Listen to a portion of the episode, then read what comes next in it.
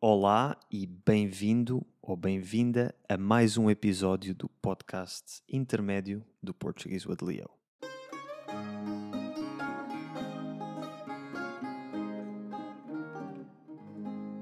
Os últimos dois episódios deste podcast foram muito pessoais.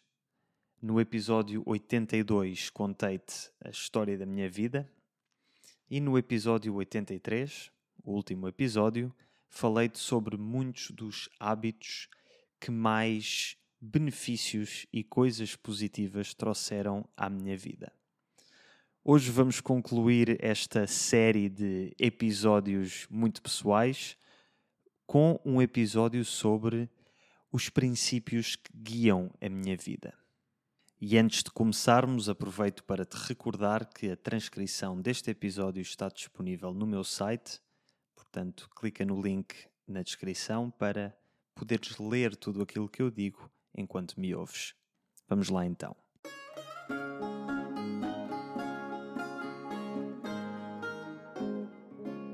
Nos últimos tempos tenho analisado bastante a, a minha vida, entre aspas, tenho analisado bastante.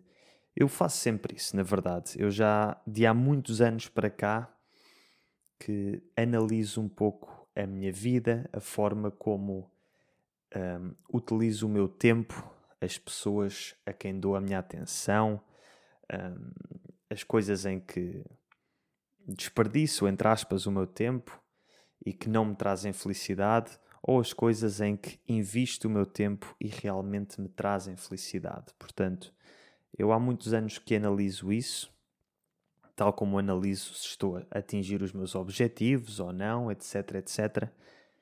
E tenho chegado a algumas conclusões sobre não só os princípios éticos ou morais que eu procuro seguir, mas também a forma como eu organizo a minha vida. O que é que eu quero dizer com isto? Bom, como viste pelo título, vou falar de Kant vou falar de estoicismo, vou falar de minimalismo e não vou falar só sobre isso, mas vou falar sobre estes sobre estas filosofias todas, porque muitas delas, todas elas e mais algumas, têm muitos princípios que eu sigo.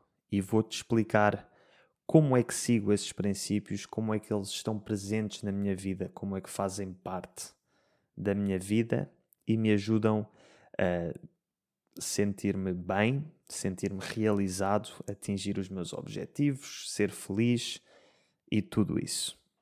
E para começar, vamos começar com os sete pecados capitais. Sim, parece estranho, os sete pecados capitais ou mortais que normalmente associamos à Igreja, ao cristianismo.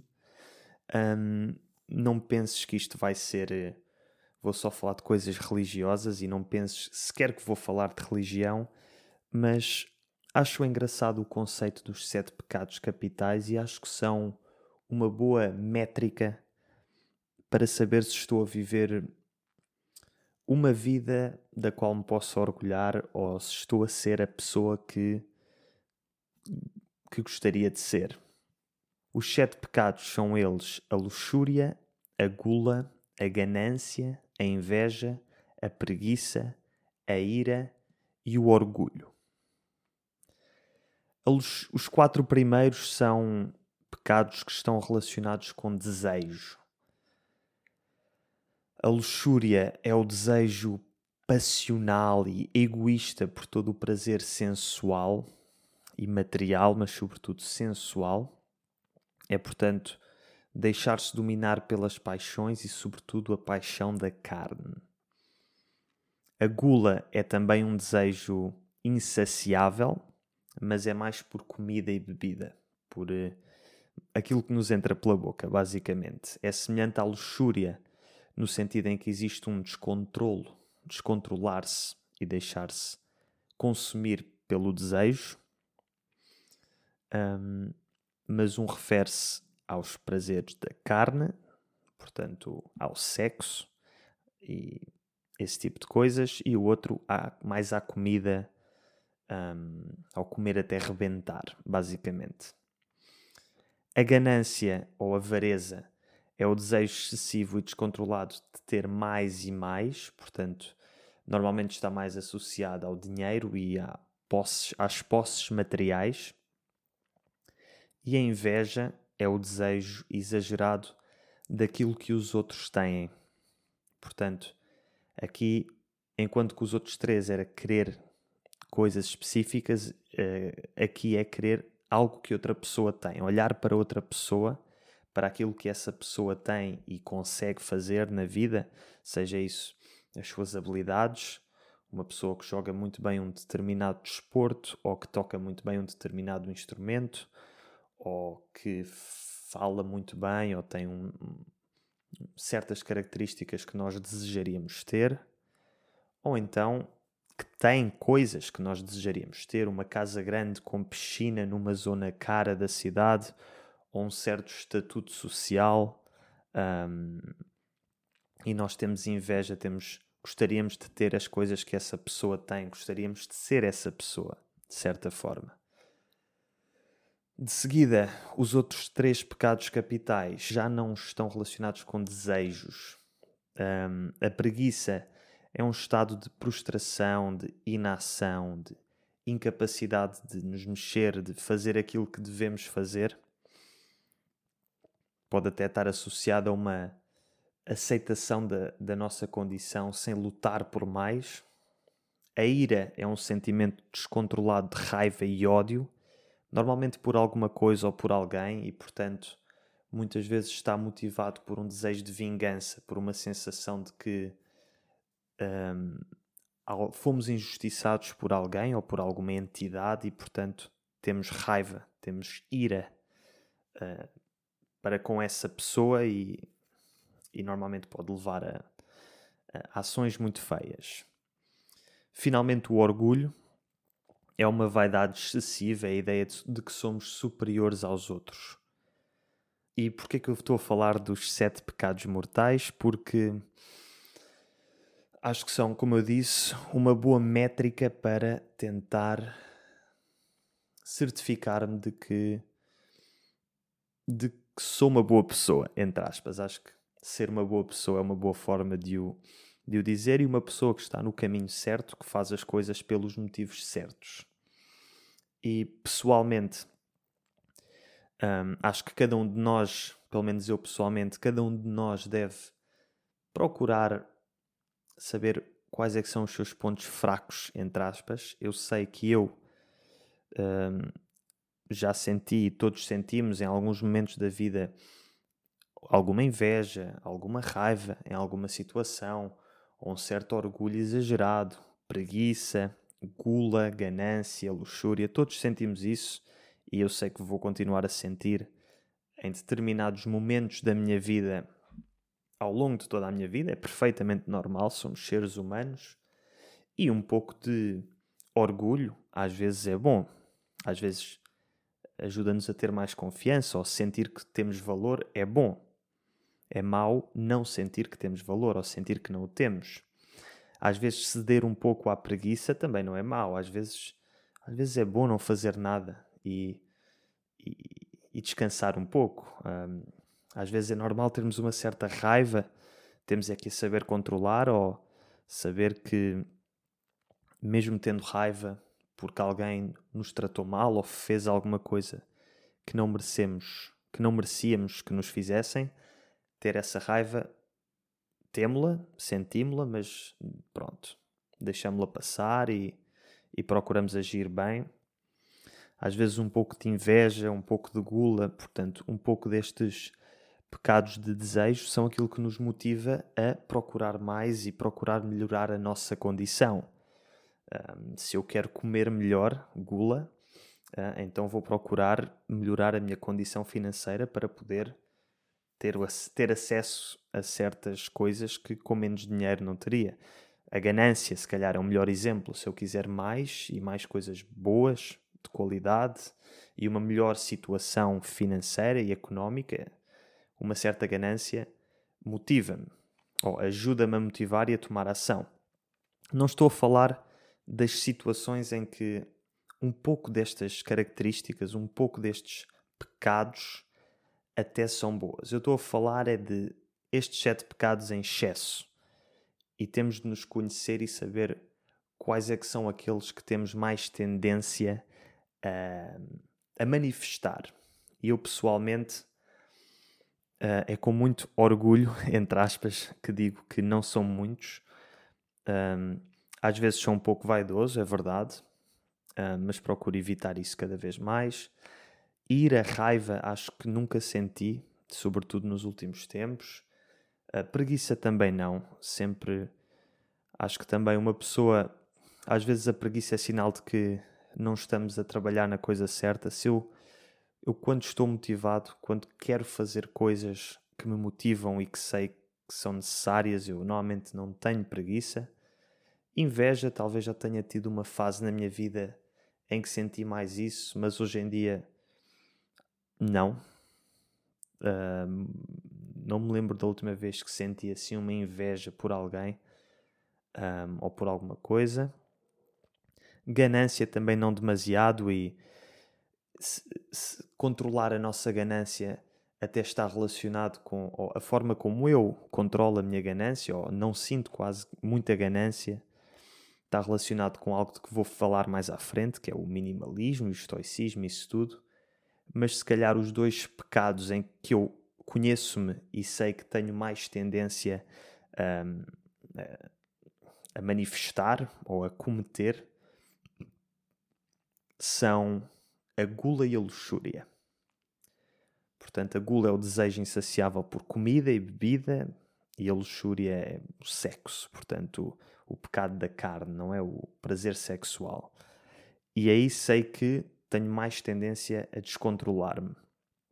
O que é uma coisa que, como eu dizia, em, em doses moderadas é bom, é, é, é necessário até um pouco de gula, um pouco o ser humano é feito para se alimentar e é feito para propagar a espécie. Portanto, o sexo é um instinto natural do ser humano para termos filhos e, e procriarmos para a espécie continuar. E a gula também. Um, temos o desejo de comida por comida, porque uh, se não comermos, não é? Se não comermos, morremos. Portanto, são são instintos naturais enraizados no ser humano desde há milhares e milhares de anos, um, desde o início da espécie humana, mas muitas vezes levam, se não forem controlados, eu não estou a dizer que é mau não serem controlados, mas no meu caso específico, há situações em que pode ser mau, por exemplo, quando o deixar-me levar por estes desejos leva a que eu faça coisas das quais não me orgulho ou que vão contra os meus objetivos. Um exemplo muito prático é a gula. Eu tenho certos objetivos de saúde e de aspecto físico, portanto, gosto de estar em forma, de ter abdominais, de ter uma, certa, um certo, uma certa forma física e também uma certa saúde, sentir-me bem. Eu sofro de refluxo gastroesofágico e, portanto, quando como muito e como certas coisas, depois tenho dores de barriga e tenho o refluxo, tenho azia, como nós lhe chamamos, aquilo que em inglês é conhecido como heartburn, e portanto não sabe bem.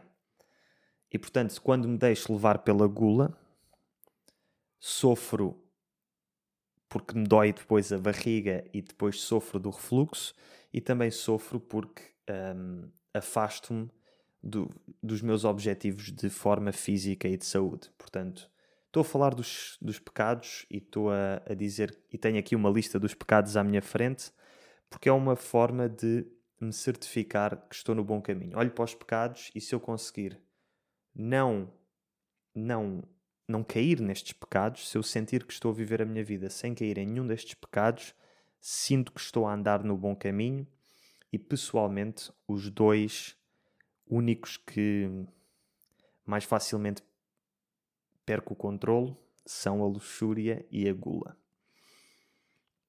Mas lá está.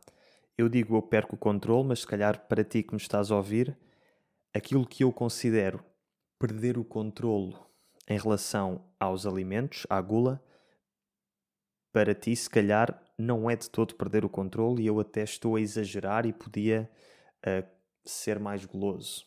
E se calhar para outra pessoa, aquilo que eu considero controlo, para outra pessoa pode ser um completo descontrole e essa pessoa olhar para mim e pensar: bem, tu achas que estás a controlar a tua gula, mas tu, a meu ver, estás a deixar-te levar de uma forma uh, incrível. Devias comer muitos menos doces.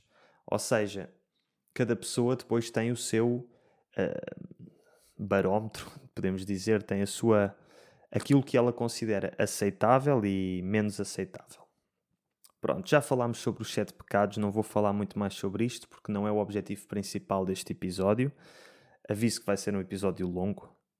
Continuando, a seguir temos Kant. Kant foi um filósofo alemão do, da segunda metade do século XVIII um, e eu estudei Kant na escola, nas aulas de filosofia, mas confesso que naqueles tempos não, não ligava muito à filosofia, nem, nem percebia bem do que é que se estava a falar. Às vezes é um pouco abstrato, é um pouco abstrata a filosofia e é difícil sequer perceber o porquê da filosofia e porque é que existiam filósofos e tudo isso. E acho que à medida que vou, fui crescendo e, e pensando, e pensando de forma mais livre, e formando as minhas próprias ideias, uh, fui pensando, fui apreciando mais a filosofia. E a segunda vez, portanto, na escola, quando tinha 14, 15 anos, e a segunda vez que ouvi falar de Kant foi mais recentemente, em 2019, quando li o livro do Mark Manson, a arte subtil de dizer que se foda, The Subtle Art of Not Giving a Fuck, no título original. E não sei se já conheces, se conheces este livro, é um livro que com um título assim pode, por um lado, atrair algumas pessoas, por outro lado, afastar algumas pessoas, porque usa estas, estas palavras mais fortes, não é? A, a palavra com o F, foda-se, fuck. Mas o livro não é de todo um livro brejeiro ou um livro mal educado. E o livro começa até a falar de Kant e a falar do imperativo categórico de Kant. E pelo menos a forma como Mark Manson descreve Kant uh, nesse livro fez-me apreciar muito uh, as duas ideias principais do imperativo categórico. A ideia do imperativo categórico de Kant é é, desenvolver uma espécie de, de guia moral para as ações das pessoas.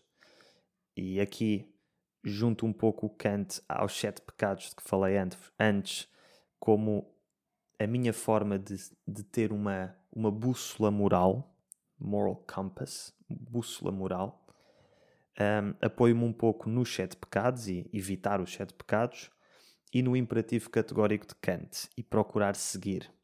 E qual é que é este imperativo categórico? Tem duas, duas formulações, duas frases, digamos. A primeira é: age como se a máxima da tua ação se devesse tornar, através da tua vontade, numa lei universal. Ou seja, o que é que isto quer dizer? Quer dizer, cada vez que fizeres uma ação, pensa: um, isto que eu estou a fazer deveria ser uma lei universal, ou seja, toda a gente deveria fazer isto, e se não, então é, é porque provavelmente moralmente é uma má ação. Exemplo: alguém me insulta e eu. Um, e eu decido bater nessa pessoa. Alguém me insulta e eu agrido essa pessoa fisicamente, ponho em causa a sua integridade física, um, dou-lhe murros na cara, pontapés, porque essa pessoa me insultou e feriu-me com as suas palavras. Se eu aplicar este imperativo categórico de Kant, qual é que seria a máxima da minha ação? Seria cada vez que alguém te insultar, podes agredi-lo ou deves agredi-lo. Essa é a lei universal. Então eu analiso a, a minha ação e penso: eu, eu quero esta lei universal, eu acho que isto é correto. Cada vez que alguém insultar outra pessoa, essa pessoa pode e deve agredi-la fisicamente? Pessoalmente, acho que não. E portanto, ao pensar desta forma, vejo essa minha ação de agredir alguém que me insultou como uma ação a não seguir, a não tomar. Portanto, é, é isto, seguir o, a primeira formulação, a primeira frase do imperativo categórico é cada ação que eu faço, será que deveria ser uma lei universal? Ou seja, todas as pessoas em todas as situações deveriam fazer como eu fiz? E se a resposta for não, então, ou se a resposta for eu acho que não deve ser, se calhar outra pessoa poderá achar que é uma boa lei universal, mas pessoalmente eu, esta deste exemplo, não acho que o seja. Se a resposta for não, então é melhor não fazer essa ação, não é? Ou, por exemplo, temos uma frase em português que é, em Portugal, não sei se em português, não sei se noutros países, que é a ocasião faz o ladrão. Ou seja, a maior parte das pessoas não rouba, mas se houver uma ocasião, se encontrarmos uma coisa um, e que, que não é nossa, encontramos e ninguém nos está a ver, pegamos nessa coisa e ficamos com ela. Pronto. Ou se estamos numa loja, vimos que há uma loja e que o dono da loja não está e não está ninguém e não há câmaras, muitas pessoas têm tendência a roubar assim um objetozinho. Normalmente não é nada de muito caro, mas um roubar qualquer coisa. E mais uma vez aplicar isto, age como se a máxima da tua ação se devesse tornar uma lei universal. Será que isto era uma boa lei universal? Será que cada vez que é possível roubar, devemos roubar? Será que isto é uma boa lei universal? Pessoalmente acho que não. Portanto, se eu me encontrar nesta situação em que a ocasião faz o ladrão, em que tenho a ocasião de ficar com alguma coisa que não me pertence, vou fazê-lo? Não. Vou tentar ao máximo seguir este, este código moral e pensar: não seria um bom mundo se toda a gente, se a lei universal fosse esta, se toda a gente fizesse isto, e portanto não vou fazer eu isto. Pronto, é um pouco assim. A seguir, a segunda formulação e última do imperativo categórico de Kant é: age de tal forma que uses a humanidade, tanto na tua pessoa como na pessoa de qualquer outro, sempre e ao mesmo tempo como fim e nunca simplesmente como meio. Ou seja, agir de tal forma a usar a humanidade, as pessoas, portanto, o ser humano, tanto na minha pessoa, tanto eu próprio, como qualquer outra pessoa, sempre como um fim e nunca como um meio. Portanto, evitar usar as outras pessoas como meios para atingir objetivos. O objetivo das minhas ações deve, deve estar nas outras pessoas. Ou seja, basicamente é uma forma de dizer não usar as pessoas. Não é não manipular, não enganar, não usar. Portanto, se eu tiver a fazer uma ação, se eu tiver o que quer que eu esteja a fazer, será que estou a usar alguém para atingir um fim? Será que estou a, a, a dar alguma coisa a alguém só para atingir um fim? Ou será que estou a dar alguma coisa a alguém porque quero realmente dar a essa pessoa? E não simplesmente como forma de mais tarde pedir alguma coisa em troca.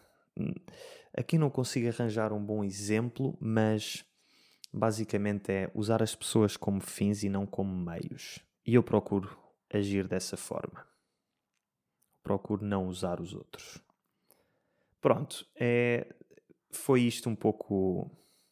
É este um pouco o imperativo categórico de Kant, ou pelo menos aquilo que eu retiro do imperativo categórico de Kant e que tento usar como bússola moral na minha vida, no meu dia a dia.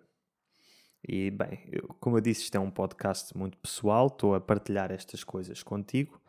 Não te estou a, dizer que tens de seguir mesmos, os mesmos princípios morais que eu, ou, ou princípios éticos, como lhe queiramos chamar, mas estou só aqui a, a dizer quais é que são os meus e caso gostes e achas, caso aches sub, uh, conjuntivo caso aches que seja um, útil e uma boa forma de, de guiar a tua vida de forma moral está aqui. Agora, passando a outros, outras filosofias, talvez não tanto. Também tem o seu lado moral, mas agora vamos passar mais a, a, a princípios, se calhar, um pouco mais aplicáveis na vida do dia a dia. E vou falar de estoicismo, de minimalismo e de essencialismo. Muitos ismos, e eu vou começar com o estoicismo, que de tudo aquilo que eu vou falar neste episódio é talvez assim a filosofia mais antiga que existe desde, desde o início do século III antes de Cristo. E iniciou-se em Atenas, portanto na Grécia Antiga. E atenção, eu não vou estar aqui a falar sobre uma filosofia antiga e dizer-te que sigo à letra tudo aquilo de que falam os estoicos, mas é uma filosofia que me atrai e vou só falar de algumas das lições que guardo e que procuro aplicar no meu, no meu dia a dia. Uma das primeiras ideias do estoicismo e que mais me que eu mais procuro aplicar e que é fácil esquecer é memento mori. Isto é latim e significa portanto, a lembrança ou a recordação da morte. Portanto, lem lembrarmos-nos de que vamos morrer. Isto pode parecer um pouco mórbido, uh, estar a dizer isto assim, lembremos-nos de que vamos morrer, mas qual é que é a ideia do memento mori? Lembrar-se da morte. É lembrar-nos de que a vida acaba e que um dia vai acabar e que, e que não sabemos quando é que esse dia vai chegar. Pode ser, acho que todos, todos nos imaginamos a morrer depois dos 80 anos, um, mas não sabemos quando é que isso vai acontecer. Tanto pode ser aos 80, 90, 100 anos, como pode ser amanhã. E como eu disse, isto parece um pouco mórbido e se calhar é uma filosofia que não é para toda a gente. Pessoas com, com tendência a ter pensamentos suicidas. Não é bom pensar na morte, mas eu não sou uma dessas pessoas, não tenho Acho que nunca tive grande propensão para, para depressões, nem para nada disso, portanto, é, um, é, um, é uma boa filosofia para mim. Lembro-me, lembrar-me de que vou morrer e, portanto, vivo a vida ao máximo, porque sei que ela pode acabar um dia. Ao, ter, ao nos lembrarmos de que a vida vai acabar, eu acho que vivemos-la melhor, vivemos-la mais intensamente e, ao nos lembrarmos de que tanto a nossa vida como a vida das pessoas importantes para nós vai acabar e pode acabar a qualquer momento, damos mais importância e damos mais prioridade às coisas importantes, mais importância às pessoas importantes, eh, procuramos passar mais tempo com essas pessoas e, portanto, é um pouco isso. O memento mori é lembrar-me de que a vida vai acabar um, esse dia pode chegar a qualquer momento e, portanto, por um lado, vamos tentar que esse dia chegue o mais tarde possível, manter-nos saudáveis e em segurança, mas por outro lado, vamos viver a vida. Às vezes as pessoas têm tendência a adiar demasiado certas coisas que podem fazer mais cedo e temos tendência a adiar um, passar tempo com os nossos pais, com os nossos irmãos, com os nossos amigos, porque não dá jeito, porque temos coisas para fazer uh, da nossa semana de trabalho e, e, às vezes só nos apercebemos de que devíamos ter passado mais tempo com certas pessoas demasiado tarde. Pronto, e é isto o Memento Mori. A outra coisa que o Memento Mori traz é que, ao nos lembrarmos de que a vida é finita, pelo menos eu pessoalmente sinto isto, e ao termos vivido a vida e ao vivermos constantemente a vida como, como queremos vivê-la, fazendo aquilo que nos deixa feliz e que nos faz sentir realizados, acho que temos menos medo da morte. Eu pessoalmente estou em paz com o facto de que posso morrer a qualquer momento. Um, não sei se não sei o que é que tu achas, se, se tu tens medo da morte, tu que me estás a ouvir, mas eu digo, já tive mais medo e acho que hoje em dia, se calhar porque ainda não tenho filhos, se calhar quando tiver filhos vou ter um pouco mais de medo, medo de deixar os, os meus filhos sem ninguém, mas para já que não tenho ninguém que dependa de mim, não tenho medo de morrer. Mas isso não significa que vou viver a vida de forma uh, reckless. Agora está-me a faltar a palavra, de forma descuidada, pronto, digamos. Lá, por, lá porque não tenho medo da morte, não quer dizer que eu ande aí à procura dela. Mas se tiver que chegar, estou em paz com esse facto. Pronto. Bem, vamos deixar de falar da morte. Vamos passar ao segundo princípio do estoicismo, que também tem um bonito nome latim, amor fati. Amor fati parece muito feito para os portugueses, porque é amor ao destino, ou amor ao fado. Fado significa destino. E, portanto, é, é ter uma certa predisposição de gostar do nosso destino, gostar daquilo que nos acontece. É ver tudo aquilo que acontece na vida, incluindo o sofrimento e a perda, como sendo bom ou pelo menos ser necessário. Ou seja, mesmo quando coisas más nos acontecem, tentar ter uma atitude de isto é a minha vida, é o que me aconteceu, é o meu destino, entre aspas, é, o, é e eu gosto, ou posso não estar a gostar, pode não ser bom, mas sei que é necessário. Claro, às vezes é difícil, às vezes quando coisas muito más nos acontecem, é difícil convencermos-nos de que mesmo sendo muito, muito mal, mesmo sendo horrível, é necessário. É verdade. Não é fácil. É... O estoicismo não é fácil de seguir, não é? Lembrarmos de que vamos morrer, um, gostar das coisas más que nos acontecem. No entanto, é ao tentar aplicar sempre estes princípios na nossa vida que eu acho que acabamos por viver de forma mais livre, com menos medo, com, com, com menos medo de tentar coisas novas, com menos medo de falhar. E o amor fati é um pouco isso: é viver de tal forma que, se coisas más nos acontecerem, procurar sempre ver o lado positivo basicamente. Uma boa forma de aplicar isto é, quando uma coisa má acontece, perguntarmos a nós próprios de que forma é que isto pode ser a melhor coisa que já me aconteceu. Sei que não é fácil, num mau momento, quando nos acontece algo de mal, obrigarmos a nós próprios a ver esse acontecimento como algo positivo. E portanto, vou-te contar uma história pessoal que ilustra mais ou menos este princípio em ação. Há quase dois anos, em janeiro de 2022, assaltaram uma casa em que eu vivia. Roubaram coisas no valor de mais de mil euros, incluindo quase todos os meus cartões. Ou seja, não só foi uma coisa negativa a nível do valor de tudo aquilo que foi roubado, como foi muito chato ter de repor todos os cartões e todas as coisas que me foram retiradas. No entanto, eu perguntei-me a mim mesmo de que forma é que isto pode ser a melhor coisa que já me aconteceu e, bom, se me perguntarem, preferias que não te tivessem assaltado a casa? Claro que preferia que não me tivessem assaltado a casa. No entanto, qual é que foi o lado positivo de me terem assaltado a casa? Um, o lado positivo foi que livrei-me de algumas coisas que não precisava.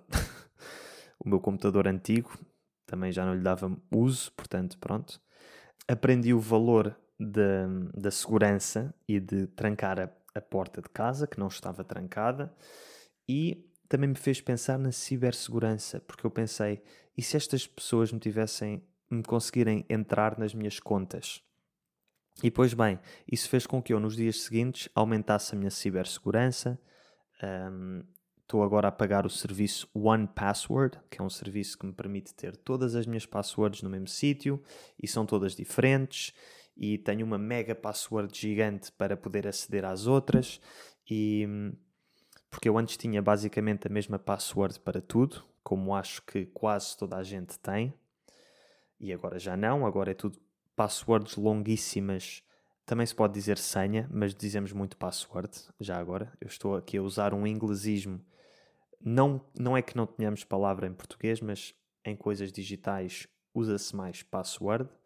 Como eu estava a dizer, melhorei muito a minha cibersegurança e, sobretudo, agora que, que trabalho com YouTube e, portanto, a minha vida, uh, a minha, a minha segurança financeira depende da minha segurança ciber, da minha cibersegurança. Isto foi importante. E aprendi também a lição de manter a minha casa segura, trancar as portas, etc, etc. E ainda bem que aprendi agora, com 28 anos de idade e sem filhos e sem muitas posses, porque se calhar se eu não aprendesse esta lição agora, isto voltava-me a acontecer daqui a 20 anos, quando tiver filhos e mulher e, e pessoas que, se entrar um ladrão em casa, podem ficar em perigo. Portanto, foi a minha forma de ver o facto de me terem entrado ladrões em casa de forma positiva e necessária. Perguntei-me de, de, que forma é que isto pode ser a melhor coisa que já me aconteceu e a resposta foi: aprendi o valor da segurança e coloquei em, em prática sistemas que me ajudam a salvaguardar a minha segurança. Passando agora para o terceiro e último tema, entre aspas, do estoicismo que eu sigo, e este aqui acho que é o que eu segui há mais tempo, sem sequer me aperceber já há muito tempo que sou um bocado assim, que é o premeditatio malorum, premeditação dos males. Ou seja, premeditar, antever os males. O que, é, o que é que isto quer dizer? Basicamente é manter as expectativas baixas e presumir que as coisas vão correr mal, de modo a nunca ficar desapontado quando correm mal e quando correm bem, fico, sempre surpreendido pela positiva. Eu aplico isto já há algum tempo, mesmo antes de, de descobrir o estoicismo, já é uma coisa que faço e realmente também é muito boa, porque eu mantenho sempre expectativas baixas para tudo. O Portuguese with é um bom exemplo. Quando eu criei o, o podcast e canal de YouTube e isso tudo, a minha expectativa era fazer isto durante um ano sem ganhar um cêntimo e num ano chegar aos mil subscritores. E felizmente as coisas correram muito melhor do que isso e portanto foi toda esta viagem desde que comecei este projeto tem sido uma constante surpresa positiva mas eu nunca criei expectativas demasiado altas nem pressão desnecessária. E eu acho que isso é uma coisa boa. Portanto todas estas três todos estes três princípios um, memento mori, amor fati e premeditatio malorum, ou seja, lembrarmos da morte, um, ver as coisas que nos acontecem, ver o nosso destino, aquilo que nos acontece como necessário ou positivo e esperar sempre e manter as expectativas baixas, acho que são coisas que, que, que nos ajudam a, a estar sempre bem, a estar sempre um, bem com, com a vida, com quando as coisas correm mal, conseguir reagir, conseguir ser mais frios e, e não nos deixar levar pelas emoções e reagir e conseguir apreciar mais as pequenas coisas boas ou conseguir ver mais o lado positivo das coisas. E eu acho que sou uma pessoa muito positiva, pelo menos comparando-me com conversando com outras pessoas e até com os meus amigos mais próximos e a minha namorada e pedindo-lhes a, a, sua opinião sobre mim e, e também comparando um pouco a minha forma de reagir a certas coisas com a forma de outras pessoas, acho que sou bastante positivo e eu acho que o facto de viver e procurar conscientemente viver desta forma ajuda-me a manter essa positividade. A seguir, gostava de passar para o minimalismo e o essencialismo. O minimalismo é talvez o mais conhecido destes dois, e eles são, honestamente, coloco-os juntos porque são um pouco a mesma coisa. E se calhar, se calhar eu pelo menos vejo-os como o minimalismo mais aplicado a coisas físicas um, e o, o, essencialismo mais aplicado a, a coisas abstratas. Mas vamos, vou explicar o que quero dizer com isto. O minimalismo é o princípio de reduzir ao mínimo ou reduzir ao essencial o emprego de certos recursos, portanto, a utilização de certos recursos. Portanto, pode ser aplicado a qualquer coisa, ser minimalista em, podemos ser minimalistas em tudo, mas acho que normalmente, como é visto hoje em dia, é mais. Quando pensamos em minimalismo, pensamos em viver com pouco uh, em termos materiais. Roupas, objetos. Um, e, e quero começar por aqui. Quero começar pela parte material e depois passamos para a parte não material.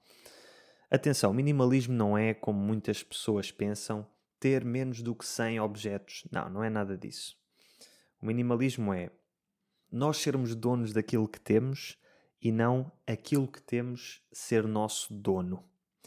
Isto, se calhar, é mais facilmente explicável com exemplos. Por exemplo, há muitas pessoas que têm a sua casa e têm o seu carro e têm o outro carro e têm a casa de férias e têm a outra casa e estão sempre preocupadas com, um, com o estado dessas coisas e estão sempre preocupadas, um, se essas coisas estão bem, dois, eu tenho estas coisas, portanto tenho de as utilizar, tenho uma casa de férias, portanto tenho de ir de férias sempre para o mesmo sítio, porque senão não vale a pena ter a casa, enquanto que uma pessoa devia ter uma casa de férias porque quer ir para aquela casa e não comprei a casa, agora tenho de, tenho de ir mesmo que não queira. Tenho um armário cheio de roupas e, portanto, tenho de as usar a todas porque, porque as comprei. Outra forma como ter muitos objetos pode dominar-nos a nós, em vez de sermos nós a dominar os objetos, é um constante medo de os perder, ter tanta coisa que depois vivemos com um constante medo de, os, de perder essas coisas, ou quando não as encontramos, pronto. Um, Estou-me aqui a enrolar um bocado, mas eu acho que quanto mais temos, mais, mais, mais stress, ou quantos mais objetos temos, maior é o número de coisas com as quais temos de nos preocupar. E portanto acho que é bom, interessante, acho que é, é melhor ter o mínimo de coisas possível que nos traz felicidade ou que nos traz algo de bom para a vida. Eu também sou assim desde pequeno, muito minimalista. Sempre gostei de, de me livrar de coisas, sempre gostei de não ter coisas que não preciso ou que já não uso ou tralha que está a ocupar espaço. E também acho que posso.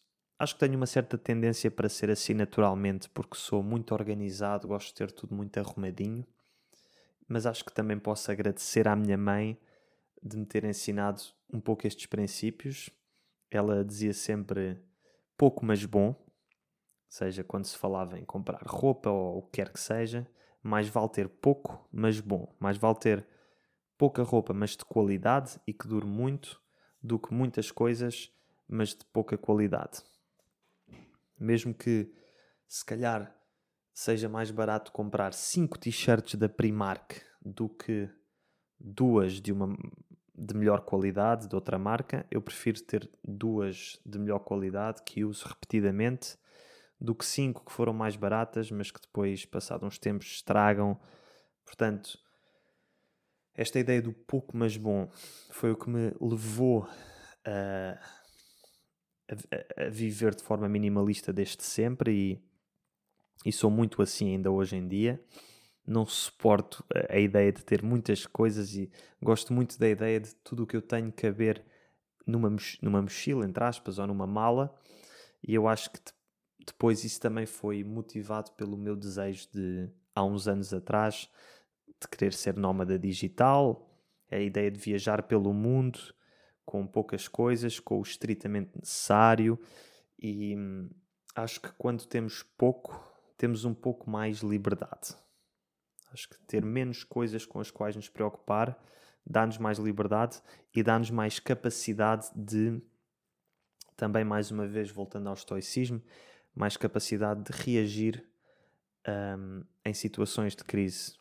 Porque quando temos só aquilo que precisamos, é fácil, assim, uma situação extrema, num incêndio em nossa casa, é fácil pegar naquilo que, que sabemos que precisamos e ir embora. Enquanto que se calhar quando temos muitas coisas, temos tudo espalhado por toda a parte, nem sabemos bem onde é que temos, o quê, e achamos e achamos que precisamos de tudo aquilo que temos, quando na verdade não precisamos, é mais difícil numa emergência pegar no, no estritamente necessário, no essencial e ir embora. Um, eu acho que o minimalismo e constantemente aplicar minimalismo também ajuda a treinar esse músculo de saber bem o que é que nós temos na nossa vida que precisamos realmente ou que nos é realmente útil e o que é que nós temos na nossa vida que, bem vistas as coisas, um, no final de contas, não é assim tão útil. Já agora, um pequeno à parte, no final de contas, traduz-se em inglês como at the end of the day, no final do dia, e hoje em dia ouve-se muitos portugueses dizer no final do dia em vez de no final de contas. Um pequeno exemplo de como o inglês começa a entrar muito nas nossas vidas e a dominar a linguagem, e às vezes pegamos em expressões inglesas e traduzimos para português e usamos-las da mesma forma, quando na verdade a expressão portuguesa é um pouco diferente. Pronto. Uh, voltando ao que eu estava a dizer, como é que então treinamos este músculo do minimalismo? Como é que o começamos a implementar na nossa vida para nos habituarmos a ter menos e nos habituarmos a saber o que é que realmente precisamos? Se nunca fizeste um, um declutter, nós temos a palavra tralha. Tralha é tudo, é o clutter, é tudo aquilo que nós temos, objetos, assim no geral, que ocupam espaço.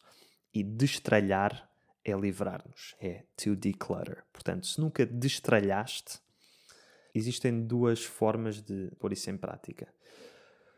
Uma é, é mais extrema, que é colocar tudo o que tens numa caixa de em caixas de cartão, como se estivesses a fazer uma mudança, como se estivesses a mudar de casa. Colocar tudo o que tens em caixas de cartão na tua casa e cada vez que precisas de alguma coisa, retiras da caixa em que está, usas essa coisa e pronto. E depois de a teres usado, então, em vez de a voltares a meter na caixa, metes no seu lugar na tua casa. Fazes isto durante 2, 3, 4 meses e vai e, e depois de fazeres isso, portanto, tudo em caixas, zero objetos em casa, vives a tua vida normalmente, sempre que precisas de alguma coisa, tiras da caixa e depois arrumas no, no sítio dessa coisa e no final de três meses vês quais é que foram as coisas que retiraste das caixas e quais é que foram as coisas que nunca retiraste em três ou quatro meses. Isto é uma excelente forma de implementar o minimalismo, é uma forma um pouco extrema e não é para todos porque viver quatro meses da nossa vida com caixas de cartão gigantes pela casa não é, não é o mais fácil. Mas eu acho que sobretudo para pessoas que têm dificuldades, que se apegam muito às coisas ou demais, um, é, um, é assim uma coisa, uma forma mais, mais extrema, mas não é uma má forma de implementar isso. Ou então, simplesmente, se estiveres a mudar de casa, mudas de casa e em vez de tirares tudo das caixas e pôres no seu sítio, aplicas esta aplicas isto não tiras nada das caixas na tua nova casa, deixas tudo nas caixas e aplicas este processo durante os primeiros três meses na tua nova casa para perceberes se realmente precisas daquilo tudo. Claro, há coisas que são sazonais, não é? Se fizeres isto no verão e durante três meses não utilizares nenhum casaco, não significa que devas deitar fora todos os teus casacos. Simplesmente foram meses em que não precisaste porque era verão. Portanto, há que ter em conta também o aspecto sazonal se calhar fazer isto durante um ano, um, se tiveres assim um espaço na casa para pôr as caixas todas, é a melhor forma de saber o que é que realmente precisas. Outra forma menos extrema é pegares em todos os objetos que tens, cada um deles olhares para ele e perguntares-te: ter este objeto traz-me alguma felicidade? Ou então, se eu perdesse este objeto, ficaria triste e se calhar, ah, sim, ficaria triste se eu perdesse. Ok, no, no, nos primeiros momentos, mas uma semana mais tarde continuaria triste. Este objeto tem algum valor simbólico ou emocional para mim? Se a resposta for sim, tem um valor simbólico. Sim, passado uma semana continuaria triste. Sim, este objeto traz-me felicidade, então mantém, guarda o objeto. Mas se a resposta for não, então passas à segunda pergunta, que é: este objeto é realmente necessário na minha vida? Pronto. Se a resposta for não, livras-te dele, vendes ou dás. Se a resposta for sim, então ficas com ele. Por exemplo, uma tesoura, ter uma tesoura em casa não é propriamente um objeto que traga felicidade nem que tenha um valor emocional, mas é um objeto necessário, porque dá jeito ter uma tesoura em casa quando é preciso cortar coisas. Da mesma forma que eu tenho quadros dos meus pais, tenho pequenas fotografias dos meus pais que não são necessários, não têm nenhuma função, mas trazem-me felicidade e eu quero manter essas fotografias dos meus pais. Pronto, isto é uma forma de implementar o minimalismo, como eu estava a dizer, sempre focando-nos na parte mais dos objetos, na parte mais material. Depois, a terceira forma, a forma de manter este minimalismo, é ativamente evitar comprar coisas novas. Aplicar o no buy.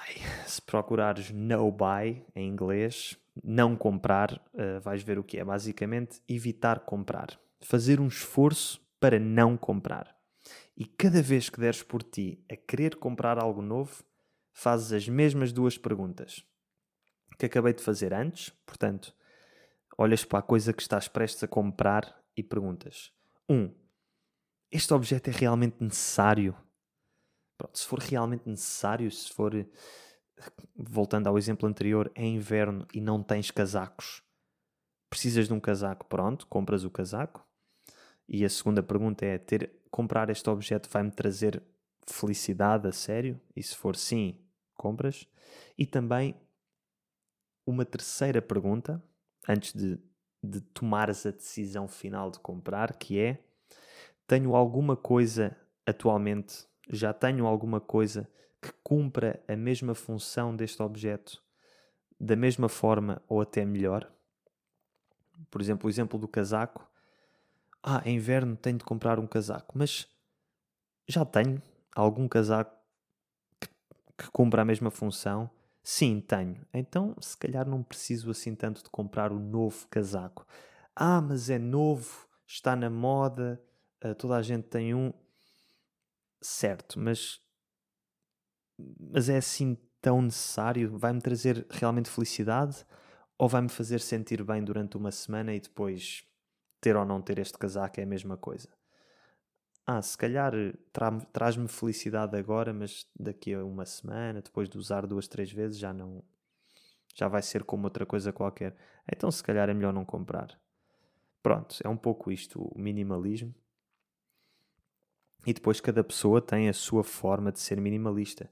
Eu uso sempre, tenho sempre as mesmas t-shirts brancas e cinzentas e, e uma ou duas pretas. Tenho para aí três casacos, Uh, mas há pessoas que vivem só com um casaco, um só casaco para tudo, um só par de calças. Eu tenho para aí uns quatro ou cinco, e há outras pessoas que não conseguem viver com menos do que seis ou sete casacos e por exemplo, pessoas que vivem num, num, num clima mais invernoso, que precisam de mais tipos de casacos para situações diferentes, pronto.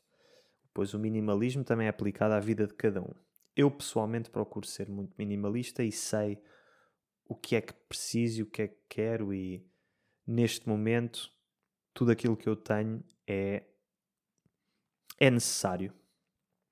Por exemplo, toco guitarra. Conseguiria viver sem uma guitarra? Sim, não é, não é estritamente necessário para a minha sobrevivência, mas, mas traz-me muita felicidade e, portanto, tenho a minha guitarra e o amplificador e os cabos e uma data de coisas que, que, que se relacionam com o tocar um instrumento. Para acabar, temos então o essencialismo.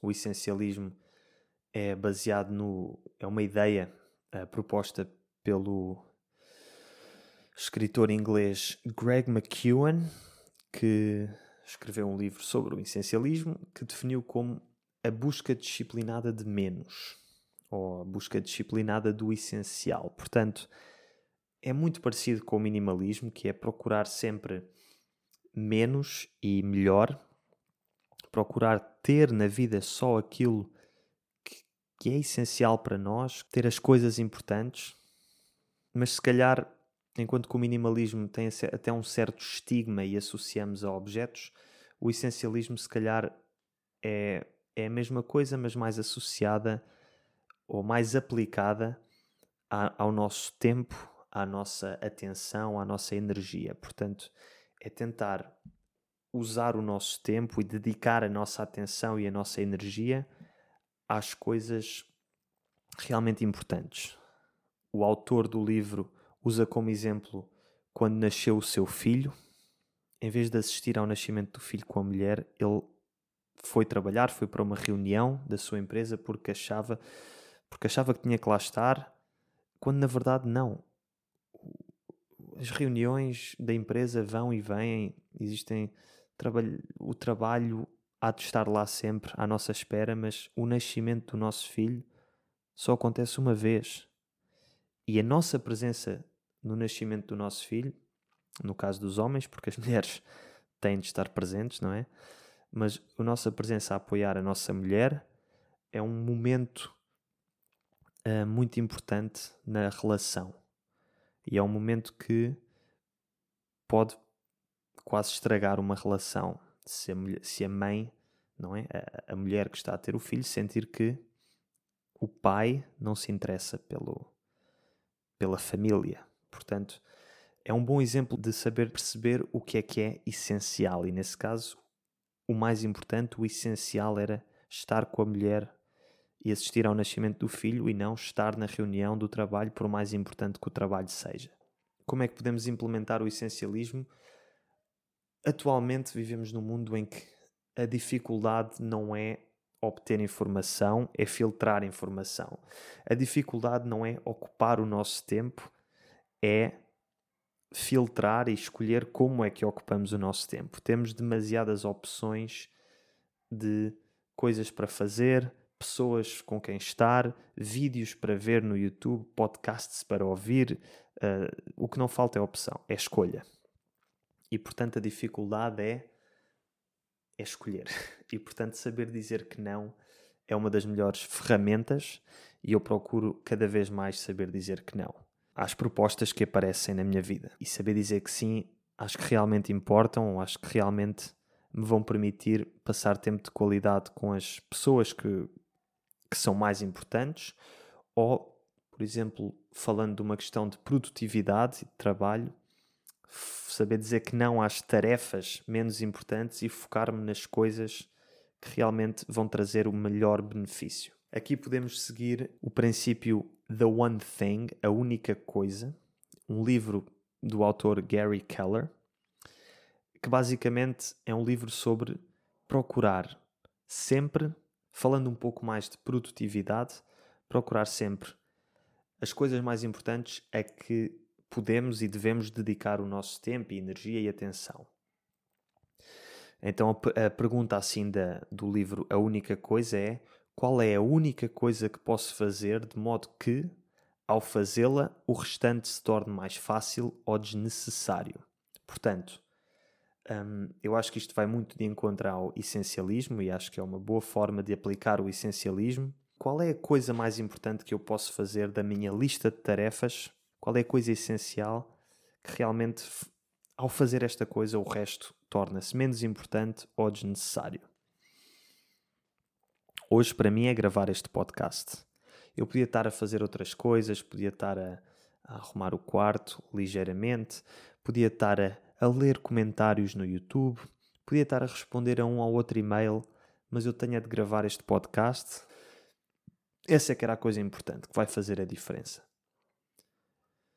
Aqui também outra regra que eu gosto muito é a regra 80-20, que também recomendo o livro O Princípio 80-20 de Richard Koch.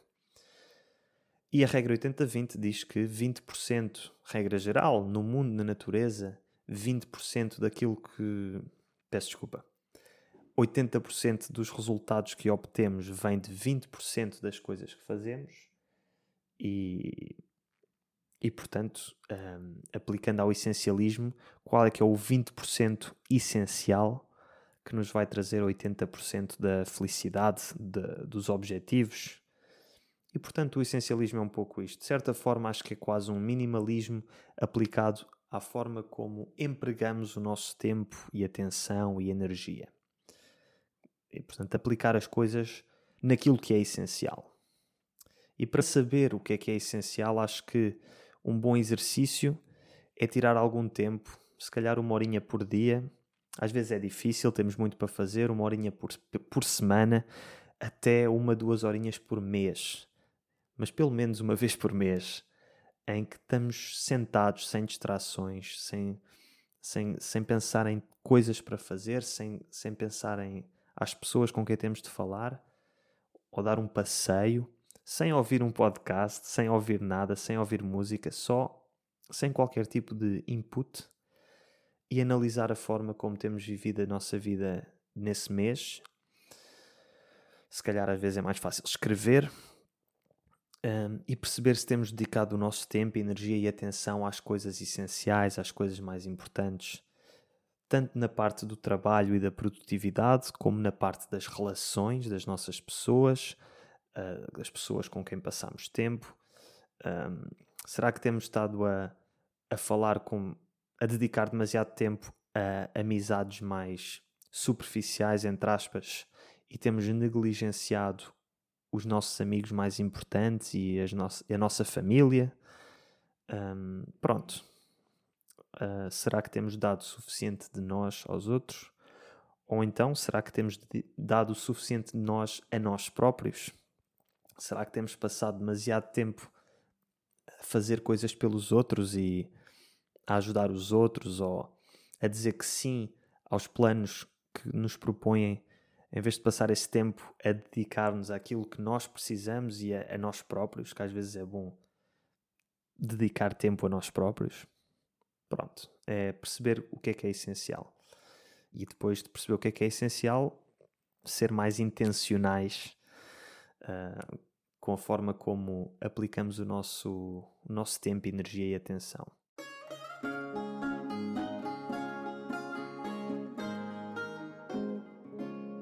E pronto, chegamos ao fim deste longo episódio sobre os princípios que guiam, que orientam a minha vida. Espero que tenhas gostado. Não sei se concordas com alguns deles, se discordas de outros deles. Agora acho que já é possível deixar comentários no Spotify, portanto, se me estiveres a ouvir no Spotify e quiseres deixar a tua opinião, escreve um comentário e eu irei ler. Estou muito curioso para saber o que achas destes princípios e espero que no geral tenhas gostado desta série de três episódios mais pessoais. Vemo-nos no próximo episódio. Até à próxima.